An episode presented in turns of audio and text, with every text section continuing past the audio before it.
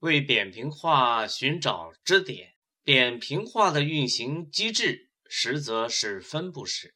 其实啊，人体就是分布式的信息网络，它不是中央控制式的。比如你的心脏如何跳动是不受你的大脑指挥的。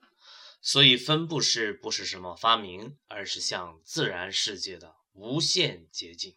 今天分布式的条件越来越成熟了，所以扁平化渐成主流。管理学派的知识要更新了。芒格与你在一起。